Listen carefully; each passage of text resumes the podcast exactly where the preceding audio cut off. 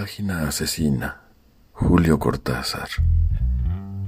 En un pueblo de Escocia venden libros con una página en blanco perdida en algún lugar del volumen. Si un lector desemboca en esa página, al dar las tres de la tarde.